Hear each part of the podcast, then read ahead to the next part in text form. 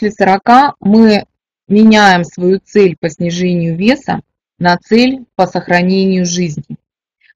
И я думаю, что такая такая смена цели, она приведет к смене и тактики, и некоторых стратегий, э, к смене поиска путей, как мы будем снижать вес.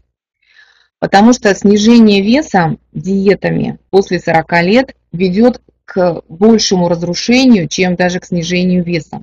Снижение калорийности на, до ниже 1200 калорий э, приводит к инсулинорезистентности, к лептинорезистентности, к еще большему и большему развитию а, вот этого метаболического синдрома. Именно не просто наличие веса, не просто наличие жира, а именно к, к развитию метаболического синдрома и к развитию вот тех самых смертельных и опасных осложнений, которые мы с вами видели.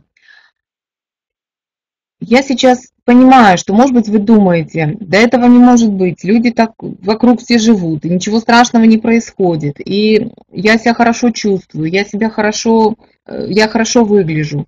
Да, возможно, это так, вы, это так ощущается, но внутри, вот чем и опасен вот этот метаболический синдром, который как бомба замедленного действия, как пояс смертника на животе, он постепенно, постепенно приводит к э, к снижению качества жизни, к сокращению продолжительности жизни, очень важно.